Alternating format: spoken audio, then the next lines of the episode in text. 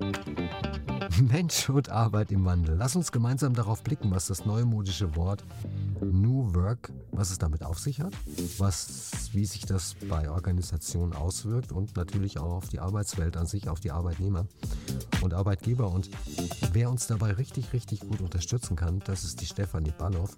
Sie ist systemische Beraterin, Business Coach und sie brennt für People, Passion und Potenzial. Ich begrüße dich recht, recht herzlich hier, liebe Stefanie und vielleicht kannst du uns mal erklären, was ist New, New Work, was hat es damit auf sich und was machst du überhaupt damit? Dauerwerbesendung. Ja, hallo und herzlichen Dank für die nette Einladung. Ich freue mich total, dass wir heute im Gespräch sind.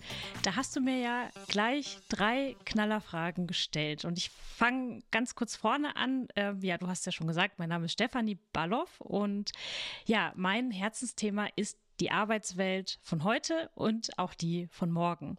Und der ein oder andere hat den Begriff New Work vielleicht schon hier und da gehört und er wird auch sehr inflationär benutzt, wenn man zum Beispiel mal durch LinkedIn scrollt. Ich sage immer, und da greife ich zurück auf Fritjof Bergmann, das ist der Begründer der New Work-Bewegung. Und ich möchte jetzt keine Stunde Session über New Work und woher kommt es sprechen, sondern was bedeutet es für mich? Und eben aus dieser Gründungsphilosophie raus ist es die Antwort auf die Frage, wie will ich wirklich, wirklich arbeiten? Und dieses wirklich ist bewusst zweimal in diesem, in dieser Frage enthalten. Und die Frage darf sich jeder gerne mal kurz selber stellen und sich vielleicht auch mal die Frage stellen, habe ich mir diese Frage jemals schon gestellt oder bin ich erst mal blind in meiner Arbeitswelt, die ich mir selber kreiert habe, gestartet? Und das passiert ganz oft. Ich coache selber Menschen, die an einer beruflichen Situation stehen oder an einem Punkt stehen, an dem sie selber sagen, irgendwie bin ich mir nicht sicher, ob ich mir das so ausgesucht habe. New Work greift da, wo wir beides anschauen. Wir haben eine Arbeitswelt, die sich verändert hat und auch noch verändern muss. Das präsenteste Beispiel, wo die Arbeitswelt sich verändern musste, ist die Covid-Pandemie. Wir haben von jetzt auf gleich gemerkt, ach, Homeoffice geht ja doch, wenn es sein muss. Und viele Menschen haben ihre Computerallergie abgelegt in der Zeit. Ganz genau. Die Allergie vor Digitalisierung war plötzlich weg. Die Papierakte war nicht mehr der beste Freund. Und ich sage das so überspitzt, weil es wirklich klar gemacht hat, wenn wir müssen, dann geht's. Und jetzt sprechen wir darüber, nachdem die Pandemie vorbei ist, was ist eigentlich das, was wir wollen? Und das ist ein Beispiel dafür, was die neue Arbeitswelt ausmacht. Sie wirft eben diese großen Fragen auf, wie, wie wollen wir arbeiten und wie möchten auch die Menschen arbeiten, die vielleicht in Zukunft in unsere Arbeitswelt kommen. Da hört man ganz oft das Thema Gen Z, die ganz andere Vorstellungen haben, wie vielleicht meine Elterngeneration. Ich sage da immer oder ich nenne immer das Beispiel meines Vaters. Der war 50 Jahre bei der gleichen Firma, der hat da seine Lehre gemacht, hat sich bis zu einem gewissen Level hochgearbeitet, dann aber gesagt, es hat mir immer gereicht hat nie darüber nachgedacht, hey, da draußen gibt es noch tausend andere Jobs, vielleicht kann ich da noch besser arbeiten. Und jede Generation stellt sich ihre Fragen, stellt ihre Anforderungen und diesen Anforderungen muss die Arbeitswelt gewappnet sein. Und das ist der Wandel, in dem wir gerade stehen. Und das bezeichnen wir unter anderem als New Work. Geht das in jedem Arbeitsbereich? Weil, also wir beide, wir sind ja jetzt nicht in der gleichen Räumlichkeit, sondern wir sind ja getrennt sondern also räumlich genau. getrennt. Und wir arbeiten jetzt ja auch. Also man soll es nicht, äh, das ist ja keine Spaßveranstaltung. Also natürlich macht es auch Spaß, ja. Nur, und das ist ja auch Schöne bei unserem Beruf, dass es Spaß macht und trotzdem ist es Arbeit. Ja, das hat was mit Berufung zu tun. Aber eine andere, andere Geschichte. Das heißt, ähm, auch wenn wir jetzt nicht äh, nebeneinander sitzen, diesen Podcast hier aufnehmen, das ist ja auch eine Arbeitsmöglichkeit. Du könntest jetzt auch in New York sitzen oder du könntest in der, was weiß ich wo sitzen, ja. Sobald die Internetleitung da ist, funktioniert das. Das funktioniert aber, glaube ich, nicht bei jedem, in jedem ähm, Businessbereich. Sobald, glaube ich, die Hände benötigt werden, Handwerk zum Beispiel, dann kann man das, glaube ich, relativ schwer machen, oder? Also remote.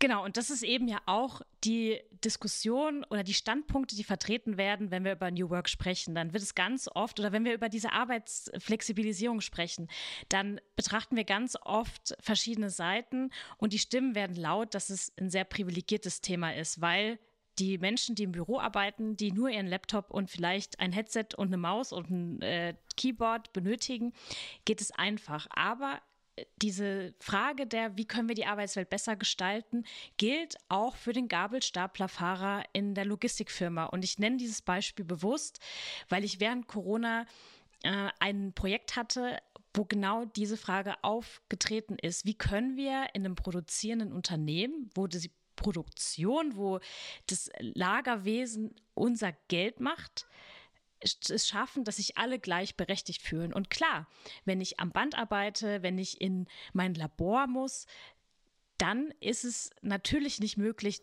das von zu Hause aus zu machen. Das wäre schwierig, ein Labor unter den Bedingungen, wie man es braucht, zu Hause aufzubauen. Ich glaube, dessen sind wir uns alle bewusst. Da muss, da muss ich ganz kurz unterbrechen, ganz kurz unterbrechen.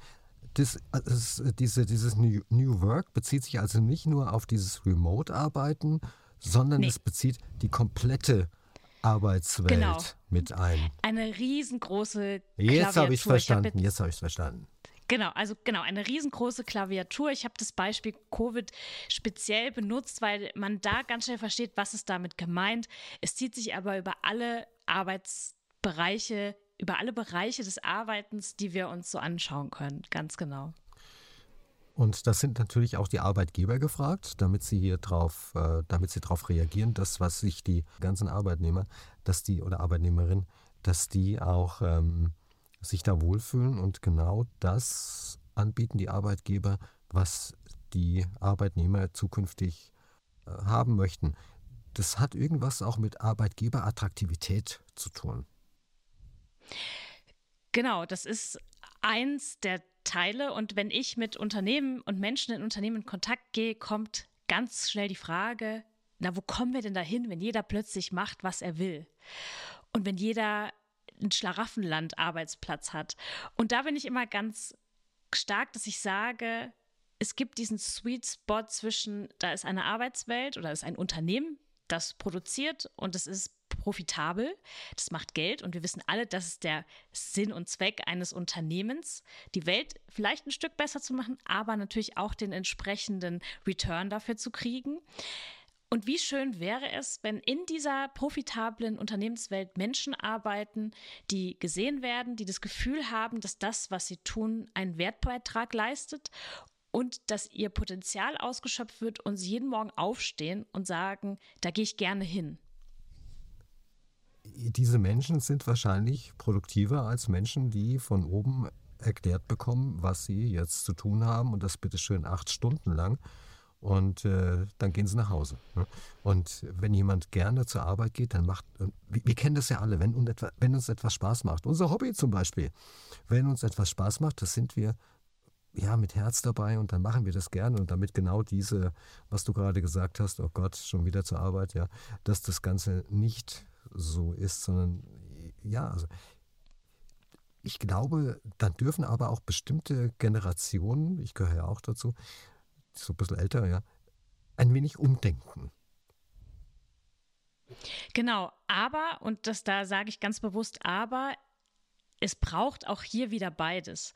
Es gibt Menschen, denen ist es nicht wichtig. Die machen den Job des Erwerbstätigseins willen, weil es am Ende des Monats eine entsprechende Entlohnung gibt.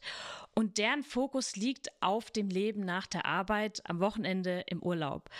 Und da ist es immer diese Diskussion, wird diesen Menschen jetzt übergehäuft, sie müssten jetzt was finden, in dem sie komplett aufgehen. Nein, das muss nicht sein. Aber für den Anteil der Menschheit, die sagen, das, was ich beruflich tue, soll bitte auch sinnhaft sein, für die möchten wir doch bitte genau diese Arbeitswelt kreieren.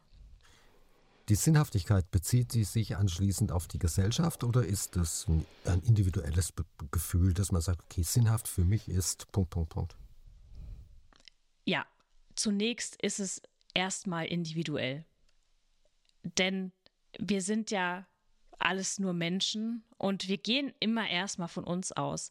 Es gibt ja immer diesen Spruch, wenn es einem nicht gut geht, dass jemand zu dir sagt, dem XY geht es noch viel schlechter. Und ich sage dann immer, ja, aber in dem Moment, wo es mir schlecht geht, komme ich aus meinem Bereich nicht raus.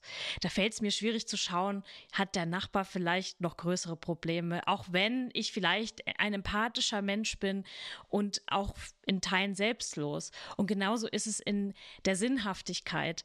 Ich kann in einer Organisation arbeiten, die den Hunger der Welt stillt, aber ich werde diesen Sinn dahinter nicht zu schätzen wissen, wenn ich jeden Morgen das Gefühl habe, da wo ich hingehe, werde ich, werd ich ausgebeutet.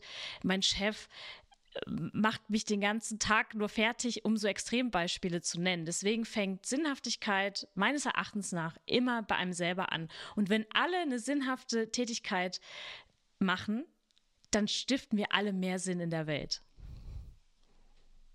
Und sind natürlich engagierter und bringen uns mehr ein. Klar. Jetzt ähm, kann es ja sein, dass Menschen tolle Ideen haben und der Abteilungsleiter, die Abteilungsleiterin ist nicht auf die Idee gekommen. Ja, da gibt es ja so einen schönen Spruch, der heißt, wir werden immer nur so weit befördert, bis wir den maximalen Grad der Inkompetenz erreicht haben. Und äh, weil sonst würden, würden wir ja weiter befördert werden. Ne? Und jetzt kommt eine ganz tolle Idee, ähm, dann von einem Mitarbeiter wie, wie geht man damit um, dass man dann sagt, okay, das ist jetzt nicht meine Idee, sondern das ist die Idee von der Frau oder Herrn Meier und die ist aber recht, die ist richtig geil. Da kommt ja meistens das liebe Ego in den Weg. Und das ist völlig normal. Wir alle haben unseren Stolz, wir haben unsere Grenzen, die setzen wir und sagen, wenn da einer drüber tritt, fühle ich mich geknickt. Die Ansätze in der neuen Arbeitswelt versuchen das ja aufzubrechen beginnend in Teams. Wie arbeiten wir in Teams zusammen und wie sehen wir uns als Team. Das, was du beschreibst, passiert ja ganz oft in klassischen Pyramidenstrukturen. Da gibt es einen Chef, der stellt, und das sage ich auch ganz provokativ, ja ganz oft Leute ein, die so sind wie er oder sie, sucht sich seinesgleichen, Hauptsache nicht divers, sonst wird es kompliziert. Und dann leben alle nach diesem Regelkonstrukt von, das ist der Chef, das ist die Beate, die ist schon 40 Jahre im Unternehmen, die hat noch mehr zu sagen als die Steffi, die ist erst seit ein paar Wochen da.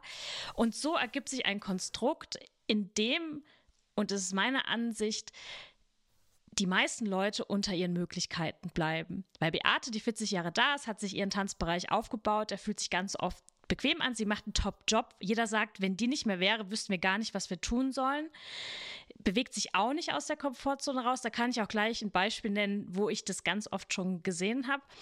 Aber auch die Steffi, die erst seit zwei Monaten da ist, findet nicht so richtig den Platz, an dem sie das Gefühl hat, sie könnte ihr Potenzial mitbringen. Und dann habe ich tolle Ideen, aber die finden nirgends Anklang, weil es keine Struktur gibt, die dieses Co-Kreative erlaubt während ich dennoch jedem seine Kompetenz lasse und sage, hey, dein Platz im Team ist super wertvoll. Ja, und dann kommt vielleicht noch der Spruch, das haben wir schon immer so gemacht, das machen wir auch weiterhin so.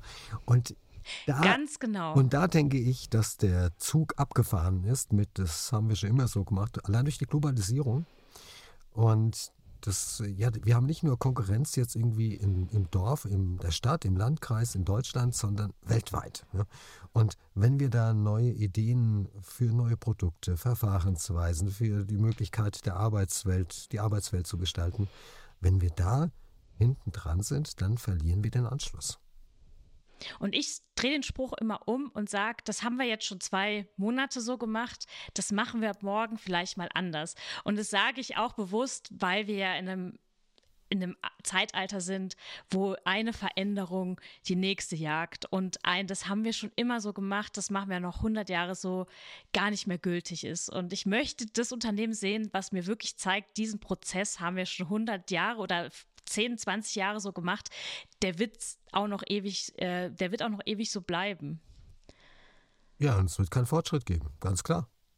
Ja.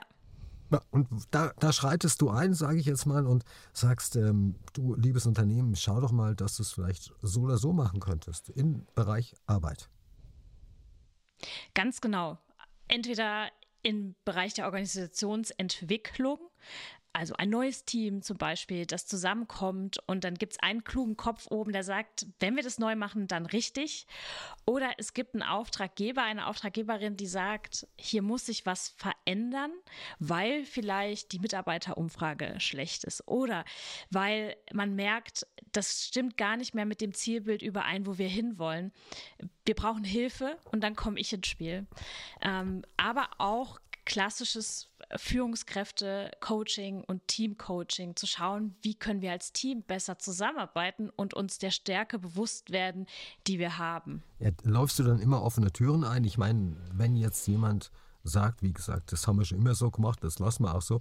Und jetzt kommst du und sagst, ey, vielleicht könntest du es mal anders machen, könntest du mit deinen äh, ja, Mitarbeitern hier in der Abteilung vielleicht mal anders umgehen oder ihr könntet vielleicht ein Team draus machen. Das kann man ja formulieren, wie man möchte. Ja, man kann es ja auch freundlich formulieren. Läufst du dann immer offene Türen ein oder bekommst du auch manchmal, ja, Widerstand zu spüren? das ist unbequem. Und ich sage immer, ich benutze immer dieses Bild. Es gibt ja Menschen, die essen immer das gleiche Abendbrot. Und ich bin auch so, da äh, nehme ich mich nicht aus. Und ich liebe es, wenn ich meinen Kühlschrank aufmache und da ist mein Hummus im Kühlschrank. Und angenommen, man macht es zehnmal hintereinander und freut sich am elften Tag auf sein Abendbrot und ich mache den Kühlschrank auf und der Hummus ist weg. Und das ist scheiße. Das ist unbequem, wenn man sagt, jetzt muss ich mich auf was Neues einstellen. Und solche Sachen sind erstmal unbequem. Und dieser Widerstand, der da kommt, der Veränderung, dem Ungewissen, was kommt da, was wird über mich rauskommen, da kommen ja auch so persönliche Glaubenssätze hoch. Wir sind ja alles Menschen in der Arbeitswelt und das, was wir im Privaten in uns tragen, nehmen wir auch mit zur Arbeit. Den Raum braucht es auch, auch hinzuschauen ist, was ist es gerade, was uns die Veränderung schwierig macht? Gerade in organisatorischen Kontexten sind es ja meistens nicht die Mitarbeitenden, die sagen, ha, wir brauchen mal eine Teamentwicklung. Das kommt, der Impuls kommt ja vielleicht vom Chef und der Chefin, aber meistens doch noch von weiter oben. Und dann muss man erstmal den Korridor finden, zu sagen, ich bin hier aus ganz freundlichem Interesse und nicht, weil der Chef Chef mich geschickt hat. Ja, wie gesagt, das zu akzeptieren, dass der Chef das geschickt hat und die Motivation mitzumachen, das ist ja schon immer so ein bisschen was, äh, bisschen was Schwieriges. Gibt es da bestimmte Abteilungen? Also ich, ich, ich denke jetzt mal an Schubladen. Ich denke so richtig jetzt mal an Schubladen. Bitte, liebe Buchhalter, verzeiht mir das. Ähm, ist es so, dass es in der Buchhaltungsabteilung schwieriger ist, da neue, neue ähm, Prozesse einzuführen oder vielleicht die Distanz zwischen zwischen Abteilungsleiter und Mitarbeitern und Mitarbeiterinnen zu reduzieren, als in der Medienbranche zum Beispiel? Ich würde das Buchhalterthema vielleicht noch ein bisschen weiter oben betrachten. Ich glaube, dass administrative Bereiche, Bereiche, die nicht so nah am Markt sind, ich sage immer, das ist im Schiff so der innere Bereich, da wo es nicht so wackelt. Ich bin jemand, ich werde sehr schnell seekrank. Deswegen suche ich mir im Schiff immer den Bereich, wo das nicht so wackelt. Und das ist natürlich sind Funktionen, die ganz oft über Jahre hinweg historisch gewachsen sind. Da hat es nicht viel gerüttelt. Die mussten auch nicht so viel mit Trends umgehen. Also wenn ich mir zum Beispiel anschaue in einem produzierenden Unternehmen, die mussten jetzt in den letzten Jahren sich das Thema Smart Manufacturing, also die Digitalisierung in der Produktion und in der Herstellung aneignen, weil sonst wären wir verloren gewesen. Aber wenn ein Payroll-Prozess, also der Prozess des Gehaltsauszahlens, immer so läuft wie vor 10, 20 Jahren, dann fällt es erstmal nicht auf. Weil es, da hängt jetzt nicht der, der Platz am Markt von ab. Und deshalb ist es schwieriger, weil das noch eine, eine, viel komfortablere Situation ist.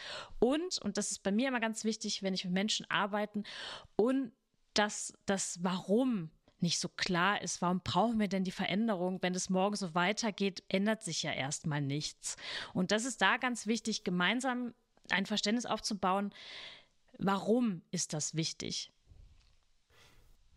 Diese Unternehmen, die sich an dich wenden und die du dann coachst und äh, erklärst, warum und wieso und weshalb dies oder jenes sinnvoll wäre, ähm, kriegen die dann ab und zu mal auch äh, Schnappatmungen, wenn du sie darauf aufmerksam machst und sagst du, das ist jetzt nicht in Ordnung oder das ist aus, aus der New Work äh, Sicht ist das vielleicht zu, zu verbessern und dann, oh, das möchte ich aber nicht ändern. Oder dass sie sagen, geile Idee.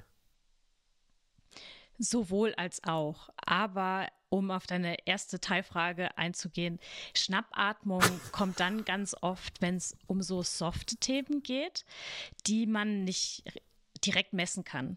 Also wenn ein Ergebnis der Analyse zum Beispiel ist, wir brauchen eine bessere Kommunikation, eine Kommunikation, die sich nicht so top-down anfühlt, wo die Mitarbeitenden das Gefühl haben, sie könnten partizipieren, sie sind Teil des Prozesses, dann ist es ja was, das sieht schwierig aus, das fühlt sich schwierig an, das ist ungewohnt und es wird ja nicht direkt sichtbar, dass das funktioniert. Und wir Menschen wollen ja gerne gleich sehen, dass das, was wir tun, Früchte trägt. Wir gehen dreimal laufen und hoffen, dass wir im Spiegel schon die fünf Kilo weniger sehen. Aber wirklich, geht es nicht so schnell? Halt geht es nicht so schnell? Ich habe das Wundermittel noch nicht entdeckt, deswegen gehe ich auch nicht laufen. genau, und das sind ja eben solche Sachen, wo es dann unbequem wird, ganz genau. Aber viele schreien auch Juhe, weil das ist genau das, was wir brauchen. Gerade wenn es darum geht, um so softe Themen wie Kulturentwicklung, ähm, Change Management, also wie gehen wir als Team, wie gehen wir als Abteilung, wie gehen wir als Unternehmen mit dem Thema Veränderung um, wie wird kommuniziert, wie werde ich auch wahrgenommen als Mitarbeitender, wie darf ich mitsprechen, wie darf ich dabei sein, wenn Veränderung vorangetrieben wird, wie wird transformiert im Unternehmen. Das sind ja so die großen Kernfragen und es erzeugt ganz oft sehr viel positive Aufregung und Vorfreude, aber gleichzeitig, und auch da ist es wieder Dualität, es darf alles da sein, Ängstlichkeit, Unsicherheit und teilweise auch kein Bock. Kein Bock. Ähm, wie ist es, also bei uns, also ich bin ja schon älter, ja, und ähm, ich habe mal, hab mal bei einem Unternehmen gearbeitet, da gab es einen Kummerkasten. Fand ich irgendwie nicht so prickelnd. Und dann gab es ein anderes Unternehmen, das hatte einen Ideenkasten. Das fand ich klasse. Ja? Mhm. Und das heißt nicht beschweren, sondern neue Ideen einbringen. Und ich habe aber auch mitbekommen von anderen Mitarbeitern, dass die da nichts reingeworfen haben, weder in den einen noch in den anderen Kasten, weil sie Angst vor Repressalien hatten, wenn sie dort ihren Namen drunter geschrieben haben. Das ist aber auch etwas, was man bei der New Work vielleicht abschalten sollte, dass wenn Kritik gerechtfertigt ist, dass man sich die auch mal als ja, den, der kritisiert wurde, mal überlegt, ob da vielleicht eine Veränderung in der eigenen Handlungsweise, Denkweise, Persönlichkeit vielleicht auch mal angedacht oder angebracht sein ist. Ja, vielleicht bin ich wirklich Dem so. Dem unterliegt ja ein ganz einfaches äh, Prinzip. Und ich sage einfach, natürlich ist es nicht einfach, aber das Prinzip der psychologischen Sicherheit.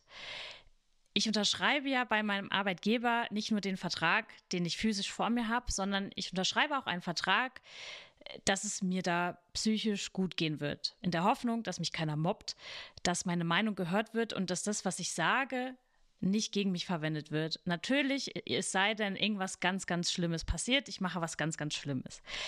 Und dieses psychologische Konstrukt, diese psychologische Sicherheit sollte immer wieder auch klar gemacht werden.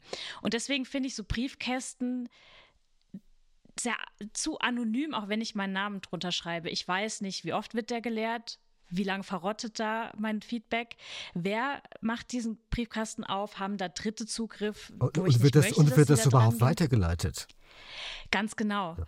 Und deshalb, das gibt mir auf keiner Ebene so wirklich das Gefühl, es sei denn, das wird irgendwann mal ganz groß irgendwo angepriesen und gesagt, das und das passiert, wir versprechen euch das.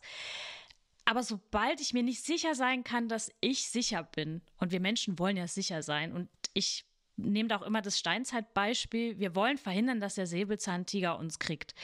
Und das Gefühl, wir werfen da ein negatives Feedback rein, wissen nicht, was damit passiert, absoluter Horror für das Sicherheitsgefühl. Ja, dieses Unternehmen mit der Ideen, mit dem Ideenkasten, das war wirklich so, die waren schon ein bisschen innovativer und die Menschen sind auch gerne dort zum Arbeiten hingegangen und da wurden auch die besten Ideen, die wurden in dem Fall, wurden auch äh, prämiert, ja, und wurden auch gegebenenfalls eingeführt. Da haben sich Leute wirklich Gedanken drüber gemacht. Und deshalb fand ich den Ideenkasten besser als den, als den Kummerkasten. Weil beim Kummer Aber auch da, ich hatte das schon, dass Teams gesagt haben, den Ideenkasten nutzen wir nicht, weil meistens werden die Ideen genommen und jemand anders von weiter oben verkauft die als die eigenen Ideen. Und auch da wieder angeknackste psychologische Sicherheit. Wobei das Gedankengut der Menschen, dass sie sich Zeit nehmen und wirklich diese Ideen aufschreiben, ist so Gold wert, aber geht absolut den Bach runter, wenn solche Annahmen und Erfahrungen im Raum stehen. Nur wenn es jemand diese Idee nachher als seine eigenen hernimmt, was gar nicht der Fall ist, sich die also aneignet, dann sorgt er ja nicht dafür, und das sollte dem oder derjenigen auch klar sein, für ein gutes Betriebsklima, weil äh, das sagt natürlich auch dann der Herr Meier, das war jetzt meine Idee oder die Frau Meier und nicht die Idee vom Herrn Schmidt. Ja. Also, und genau. da kann ich es euch auch beweisen. Und dann, also es ist, glaube ich, ziemlich kurz, kurz, äh, wie sagt man immer so schön, von der Tapete bis zur Wand gedacht und nicht, äh, nicht äh, ja, längerfristig. Ja. Ja, und ich bin systemisch ausgebildet, das heißt, ich schaue mir das System an, aber auch den Menschen im System. Und dieser Mensch, der die Idee zu seiner eigenen macht, verfolgt ja erstmal seine eigenen Interesse. Separiert erstmal nichts Verwerfliches. Wir Menschen gucken, äh, sollten im besten Fall immer erstmal gucken, dass es uns gut geht. Natürlich im Teamkonstrukt absolut toxisch, gar keine Frage. Ja, das Team muss im Vordergrund stehen, ganz klar, weil wenn das Team erfolgreich ist, sind wir alle erfolgreich. Ja, und dann ziehen wir auch mal einen mit oder eine mit, die vielleicht nicht so erfolgreich ist, vielleicht auch gerade eine schlechte Zeit hat, eine schwierige Zeit hat und dennoch, das ist ja, hör dir mal die Interviews nach einem Fußballspiel an. Genau das Gleiche, ja. Wir gewinnen als Team und wir verlieren als Team. Ob das nachher in der Kabine auch so kommuniziert wird, mag ich jetzt dahingestellt sein lassen. Aber es ist genau dieser Gedanke, glaube ich, dass man als Team nach vorne kommt und ähm, sich äh, ja, erfolgreich ist. Und machst ja. du jetzt, äh, sprichst du jetzt ähm, mit den Chefs und Chefinnen und mit den Abteilungsleitern, mit den Mitarbeitern und machst du auch, das war die erste Frage, und machst du auch ähm, individuelle Coachings, wenn jemand sagt, du, ich stehe kurz vor meiner Rente. Ne? Und wenn jetzt da jemand die super, super, super Idee hat, ich habe schon fünf, sechs Ideen abgeblockt, weil ich würde vielleicht meinen Status sonst verlieren oder würde vielleicht ja, die Frührente gehen müssen, hätte weniger Rente und was weiß ich was. Das ist jetzt mal ein Rentenbeispiel, das kann doch ganz was anderes sein, ja. Dann lasse ich es lieber so, wie es ist. Wie kannst du denn, also hilfst du dann den Leuten auch in solchen Coachings, Einzelcoachings? Genau. Um auf deine erste Frage einzugehen, ich spreche in diesen, in diesen Prozessen zuerst mal mit dem Auftraggeber. Es gibt ja immer diese eine Person, auch wenn die eine Person für das ganze Unternehmen steht, die sagt, wir brauchen Unterstützung. Und was da ganz wichtig ist, eine ganz klare Auftragsklärung. Was ist es, was erreicht werden soll? Und das jetzt nicht, wir machen hier das Rezept und dann prügeln wir das so lange durch, bis es so aussieht, sondern was Du bist jetzt Ziel? ein Team, du musst jetzt im Team, im Team genau. arbeiten. Ich mag und aber dann nicht. muss ich so lange im Hamsterrad laufen, bis alle hier ein Team sind und zusammen nach der Arbeit einen trinken gehen. So ist es natürlich nicht. Okay. Sondern es gibt ja dann ein Ziel. Zum Beispiel aus zwei Teams müssen, muss eins werden mit einer gemeinsamen Mission, mit Aufgaben. Die Schnittstellen sind klar zum Beispiel. Und das muss ganz klar gemacht werden, auch hinterfragt werden, weil ganz oft ist es ja auch so, dass von oben jemand sagt, naja, ich glaube, die brauchen hier mal eine Teamentwicklung. Ähm, dabei ist vielleicht das Führungskräftethema ein äh, Thema. Und deshalb nehme ich mir mal erst die Zeit zu schauen, was, was ist es denn aus meiner Sicht, um das nochmal so abzugleichen, um da nicht blind loszulaufen mit dem Auftrag, der mir gegeben wurde. Manchmal ergeben sich aus solchen Settings auch Einzelthemen. Zum Beispiel eine neue Führungskraft eine Frau zum Beispiel, hatte ich gerade kürzlich, äh, merkt, ich bin ja doch eine der wenigen Frauen, die Führungskraft geworden ist. Im Unternehmen gibt es noch nicht diese Unterstützung für Führungskräfte, die weiblich sind. Wie kann ich mich besser positionieren in einem männerdominierten Umfeld? Wie schaffe ich es, selbstbewusster aufzutreten? Und Selbstbewusstsein kommt ja von innen heraus und deshalb lässt sich da sehr gut im Einzelcoaching arbeiten, in einem Vertrauensverhältnis, der Safe Space wo man wirklich ganz tief über solche Themen sprechen kann und auch daran arbeiten kann und auch direkt umsetzen kann natürlich. Ist es dir schon mal passiert, dass ein Unternehmen oder dass du erkannt hast, dass gewisse Hierarchien völlig nutzlos sind in einem Unternehmen? Dass du gesagt hast, okay, diese Hierarchieebene, hm, können wir uns Gehalt sparen und oder ihr könnt euch Gehalt sparen und wir brauchen die gar nicht, weil im Team, ja, ist es dann besser. Sind wir mal ehrlich, gerade in Deutschland feiern wir uns sehr für das Thema Führungskraft sein. Und mach noch fünf Jahre so weiter und dann kriegst du ein Team, ist so ein bisschen die Karotte, der wir ganz oft hinterherlaufen. Wir sind noch nicht da, dass wir sagen, es gibt verschiedene Karrierepfade und auch wenn du Experte oder Expertin bist, ohne Team ist es eine gleichwertige Karriere zu einer Führungskraft. Und ich bin mir sicher, dass es ganz viele Unternehmen da draußen gibt, die habe ich auch schon gesehen, die aufgrund dessen, dass die halt so befördert haben, weil derjenige schon zehn Jahre da war, weil er gesagt hat, ich gehe sonst nochmal eine Ebene eingebaut haben. Und dann kriegst du halt nochmal drei Leute. Und dann haben wir dann den nächsten Knotenpunkt von jemandem, der sich Chef nennt und acht Leute unter sich hat. Das passiert. Das gibt es auch sicherlich ganz oft. Ich habe die Erfahrung gemacht, ich mache ja nicht nur Podcasts, ich mache ja auch andere Dinge und habe ja auch ein bisschen vorher schon gelebt vor Podcasts, dass es viele Menschen gibt, die gar keine Entscheidung treffen wollen, weil sie Angst haben und das nachher irgendwo hin delegieren. Aber auch diese Menschen, die dieses, diese Entscheidungen treffen müssen, treffen sie nicht, weil, keine Ahnung, wenn ich die jetzt treffe, könnte es ja falsch sein, bla bla bla, ja. Und da kommt am Schluss nichts bei rüber. Ja, das ist, da unterschreibe ich gern drei oder viermal für, ja. Ja, und wenn man eine. Und das eine, ist ganz oft ein kulturelles Thema. Ja, und wenn wir, wenn wir eine dieser Ebenen ähm, weg hätten in der Hierarchie, dann wäre auch weniger German Angst irgendwie in dem Unternehmen vorhanden. Es gibt ja diese German Angst, oh, oh, was kann da passieren, was kann da passieren, ja. Und äh, oh, vielleicht mache ich da einen Fehler. Was, also, wenn ich mir die Mentalität in Amerika anschaue, ja, da heißt, ey, chaka chaka, let's do it. Und bei uns heißt, oh, mach mal mal eine Kommission.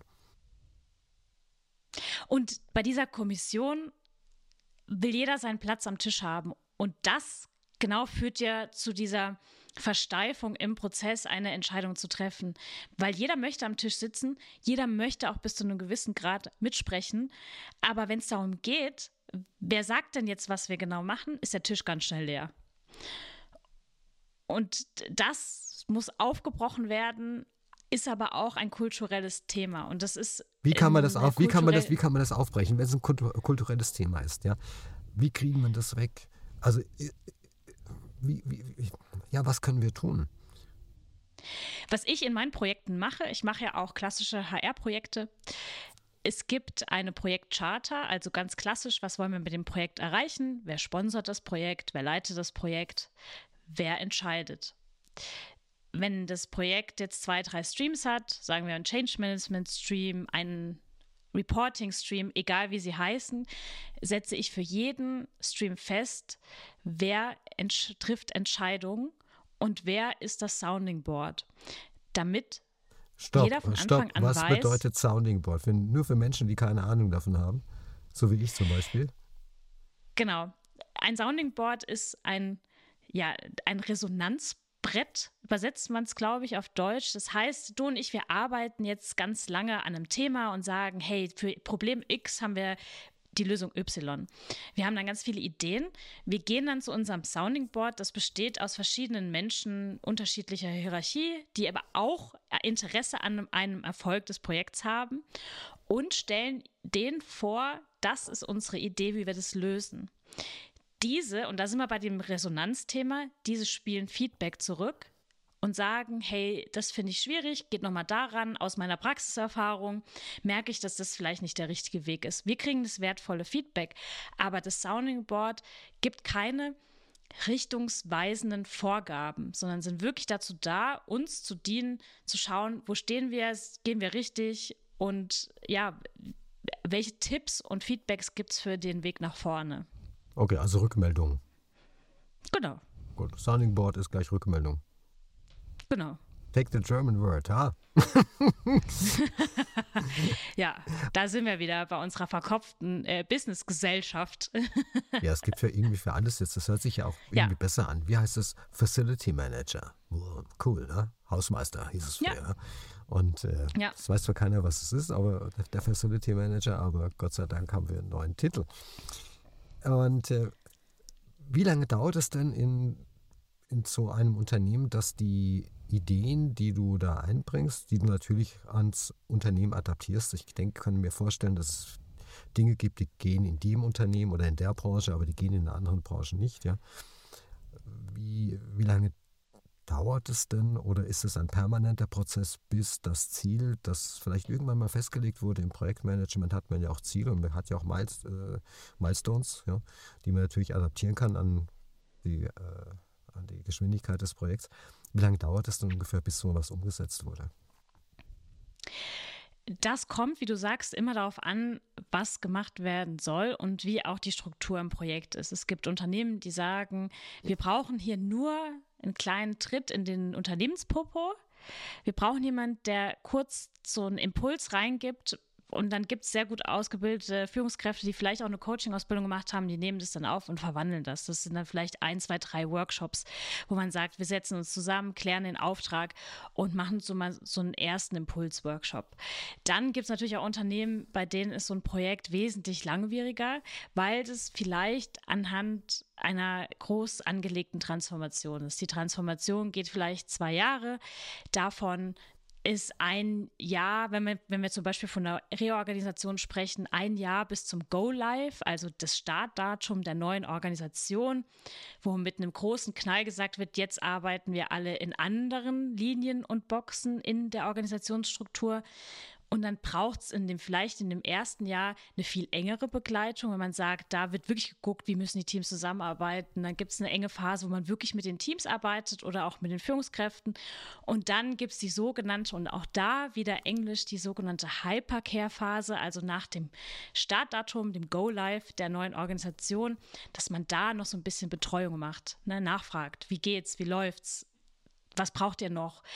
Und gerade da tun sich ja auch ganz viele Schnittstellen-Thematiken auf. Hey, wir arbeiten jetzt zwei Monate in diesem Setting und merken eigentlich, dass was näher zusammenrücken soll, hat noch eine Riesenlücke. Um da zu schauen, wo gibt es noch Lücken in der Arbeit und wie können wir die schließen, beispielsweise. Und so gibt es keinen Standardprozess, wo ich sagen könnte, der dauert 6,35 Monate und dann sind alle glücklich. Ja, okay, okay. Gibt es Branchen, bei denen es schneller geht als bei anderen Branchen? Ja. Und, das ist meine oder kann man das nicht so sagen? Oder kann man es nicht so sagen? Ich glaube, also ich, das ist meine persönliche Erfahrung und wahrscheinlich werden jetzt vielleicht einige, die zuhören, sagen, ich finde es nicht so. Ich bin der Überzeugung, dass Dienstleistungsbranchen, ähm, zum Beispiel Hotellerie, zum Beispiel Beratungsunternehmen, äh, die schon viel eher lösungsorientiert geprägt sind, weil sie Lösungen für Probleme der Kunden permanent suchen, in der Hotellerie zum Beispiel, dass es da schneller geht, diesen Grundstein zu legen. Ist aber nur meine begrenzte persönliche Erfahrung und mein ja, voreingenommenes Denken. Aber das ist meine Erfahrung, würde ich so sagen, ja. Also Hotellerie hätte ich jetzt auch genannt. Ich hätte auch genannt IT-Unternehmen. Bis, ja. bis zu einer gewissen Größe. Ne? Vermutlich. Also wobei diese Größe, da kann ich jetzt nicht sagen 1000 oder 2000 Mitarbeiter. Ähm, Werbeagenturen, glaube ich, da ist es sehr, sehr stark auch schon ausgeprägt, weil da jeder seine ja. Kompetenzen hat und dann die Hierarchien recht klein sind. Und ich glaube, alles, was so mit Medien zu tun hat, ist da recht entspannt. Ja, es hat natürlich jede Branche auch so die verknüpften Vorurteile. Ebenso wie die IT-Branche. Man sagt, die IT-Branche war natürlich die, die agil für sich erfunden haben und jetzt macht es die ganze Welt. Aber natürlich auch, was das Thema Teamkultur betrifft, sagt man ja auch, ne, da dauert es manchmal ein bisschen länger, bis so ein klassischer ITler aufgetaut ist. So ein Nerd, halt so ein Nerd, so ein, so ein in seiner Kammer sitzender, unrasierter Nerd, der nur Kaffee und Zigaretten braucht, damit er überhaupt leben kann und ein Computer. Hast du so einen Menschen gerade gemeint? bis der auftaucht. Ganz genau. Und es ist das Bild. Und die Leute, die in der IT arbeiten und zuhören, werden sicherlich denken, ja, eigentlich hat sie recht. Aber es sind natürlich, das, das mache ich auch sichtbar in solchen Prozessen. Ich hatte letztens eine Coachie, die ist ITlerin und die hat in ihrem Lebenslauf auch schon öfter mal den, den IT-Job gewechselt. Und sie sagte, Steffi, ich werde bei jedem Unternehmen gefragt, ob ich nicht das Aushängegesicht für die Employer Brand sein will. Das heißt, dass sie der die Werbeikone. Die Werbeikone für Stellenanzeigen oder was? Genau, eine Frau, die blonde Haare hat, die man um das ganz platt zu sagen, in der IT selten trifft, die soll jetzt das Aushängegesicht werden, um als attraktiver Arbeitgeber wahrgenommen zu werden. Das ist aber sexistisch. Schon. Ein bisschen.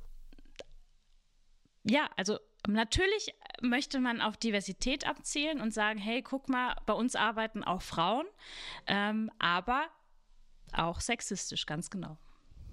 Ja, also ich bin jetzt schon älter, ja, ich bin 57, muss gerade nachdenken. Ich glaube, dieses ganze sexistisch, das wird auch ein bisschen arg hochge hochgehalten. Also ich glaube manchmal ein bisschen über. Ich bin auch ein Mann, ja, muss ich auch dazugeben. Ich glaube, das wird auch manchmal zu, zu hoch gehängt. Wenn man heute einer Frau sagt, ich möchte Ihnen sagen, Sie schauen richtig, richtig gut aus oh, der hat mich da irgendwie angemacht, ja. Oder wenn du irgendwie in Amerika in den Aufzug reingehst und da ist eine Frau drin, da gehst du am besten gleich raus, weil du weißt nicht, was zwischendrin, wie die da herausrennt, ja, und dich irgendwie anzeigt. Gab es ja auch schon Millionen Klagen und was ich was. Also da wird es auch manchmal ein bisschen, äh, finde ich, ein bisschen arg übertrieben. Aber das ist nur meine Meinung. Vielleicht gibt es jetzt negative Kommentare. Das kann sein, ja, aber ich kann damit leben. Und also ich finde äh, diesen Diskurs sehr, sehr wichtig ja. und auch die Offenheit zu sagen, mir ist was passiert, was mir wobei es mir nicht gut ging. Und ich, das, das ist, ist, sehr, sehr wichtig. Da hast du völlig recht. Da hast du völlig recht. Möchte ich überhaupt nicht, möchte ich überhaupt nicht. Und äh, das kann sein, dass mir jemand sagt, hey, du siehst sehr, sehr gut aus. Und das fühlt sich für mich nicht gut an. Und ich finde es wichtig, dass wir das aufdecken. Also ich mache in meinem Hauptjob auch ganz viel zum Thema Inklusion. Das wäre wahrscheinlich nochmal eine Podcast-Folge extra wert.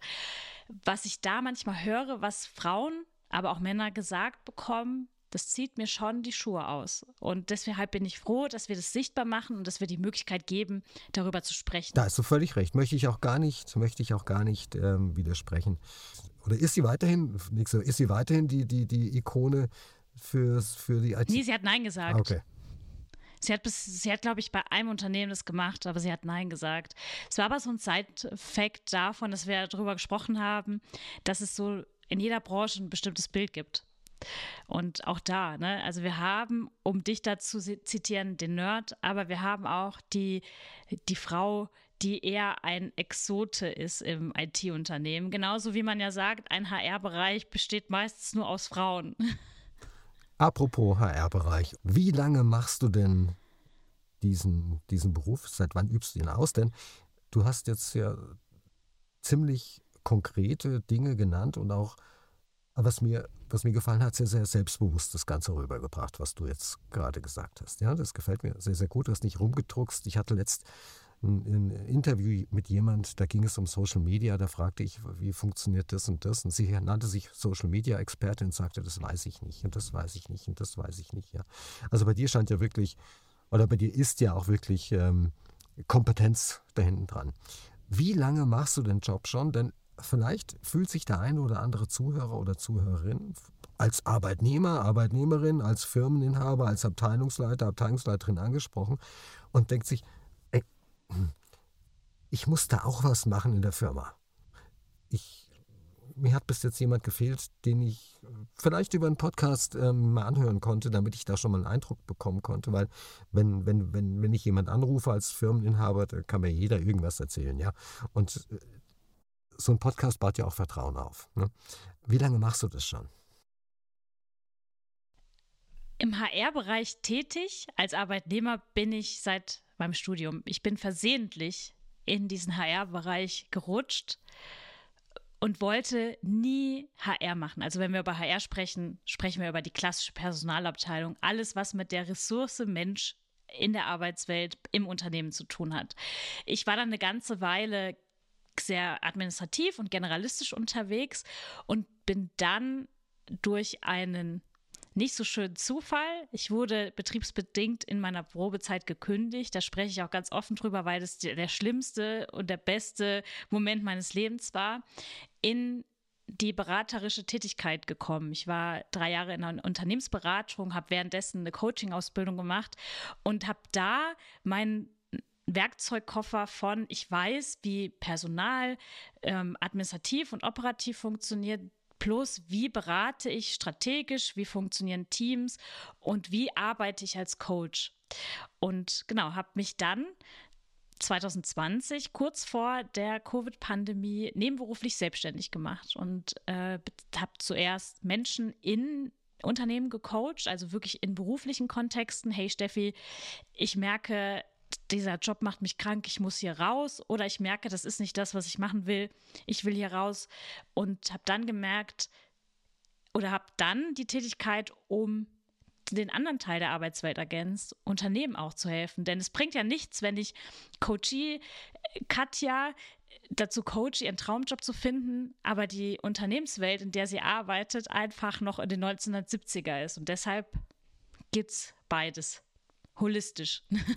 Was ein bisschen schade ist, ist, dass man bei einem Podcast kein Video hat. Ja, das ist wirklich ein bisschen schade. Warum ist das in diesem, in diesem Podcast schade? Weil du bist voller Elan. Ja, das hoffe ich, dass das über die Stimme rüberkommt. Ich kann es wirklich nur hoffen.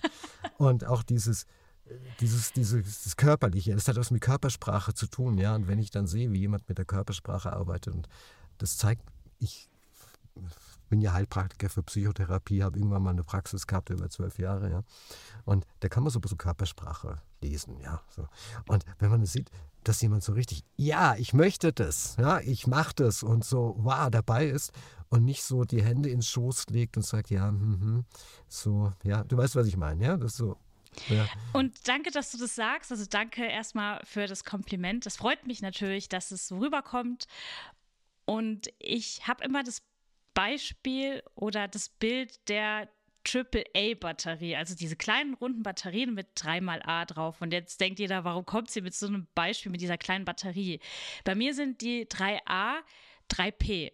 Und dafür brenne ich. Das sind People, Passion und Potential. Also die Menschen, die Leidenschaft und das Potenzial, was in unserer Welt und in jedem Einzelnen steckt. Und das wünsche ich jedem da draußen, dass er diese Batterie findet, die ihn abends um 9 Uhr noch über das Thema sprechen lässt, ohne da, dann natürlich mit auszubrennen. Das ist ja auch gerade das Thema unserer Zeit, zu sagen, was ist Arbeit, was ist Leben. Aber ich wünsche jedem, dass er diese Batterie findet und die Person sagt, hey, das feiere ich, das bringt mich zum Strahlen. Und ich glaube, die Stefanie hat mehr Energie als eine 3x-A-Batterie. Ja, kann ich.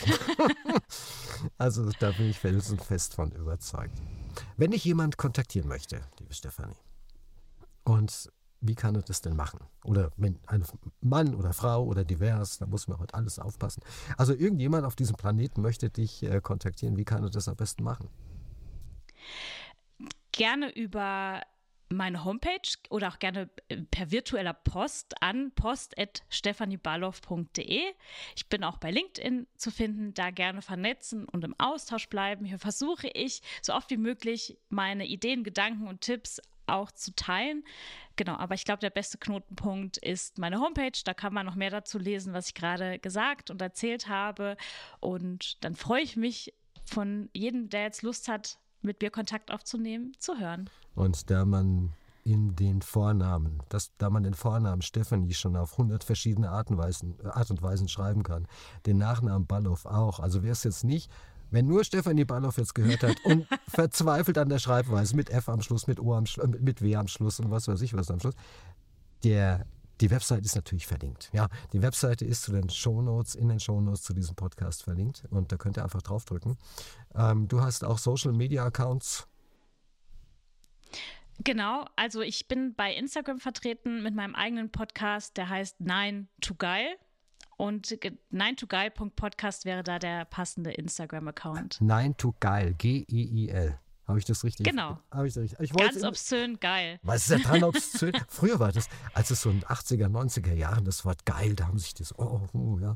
Und heute ist es ja Alltag. Aber ich habe letztes Jahr eine Nachricht bei Instagram bekommen, da hat mir eine geschrieben, ob ich mich nicht schämen würde, das Wort geil in, im World Wide Web zu benutzen. Es war eine ganz lange Klage-E-Mail oder Nachricht darüber, dass ich das Wort geil benutze und sowas Absurdes hätte sie ja noch nicht gesehen und es fände sie ja widerlich. Ja, also ich kann jetzt nicht in deinem Namen sprechen. Ne?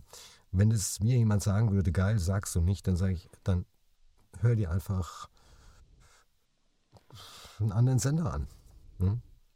Genau, richtig. Und dafür gibt es ganz viele Sender in unserer heutigen Welt. Ja. Und da kann jeder die Frequenz finden, zu der er oder sie sagt, das ist genau das, was ich hören genau, will. Genau, das ist das, was ich für ihn auch meinte. Menschen haben Angst, selbst Entscheidungen zu treffen, dass man ähm, authentisch zu sein und äh, bei sich zu sein und auch so zu sein, wie sie sein möchten. Und oftmals gehen wir in Firmen, arbeiten dort, auch im privaten Bereich und verdrehen uns selbst und dann blicken wir irgendwann mal auf das Leben zurück und sind super, super unglücklich, weil wir nicht unser Leben gelebt haben. Das heißt, ja, das heißt und um vielleicht, bitte?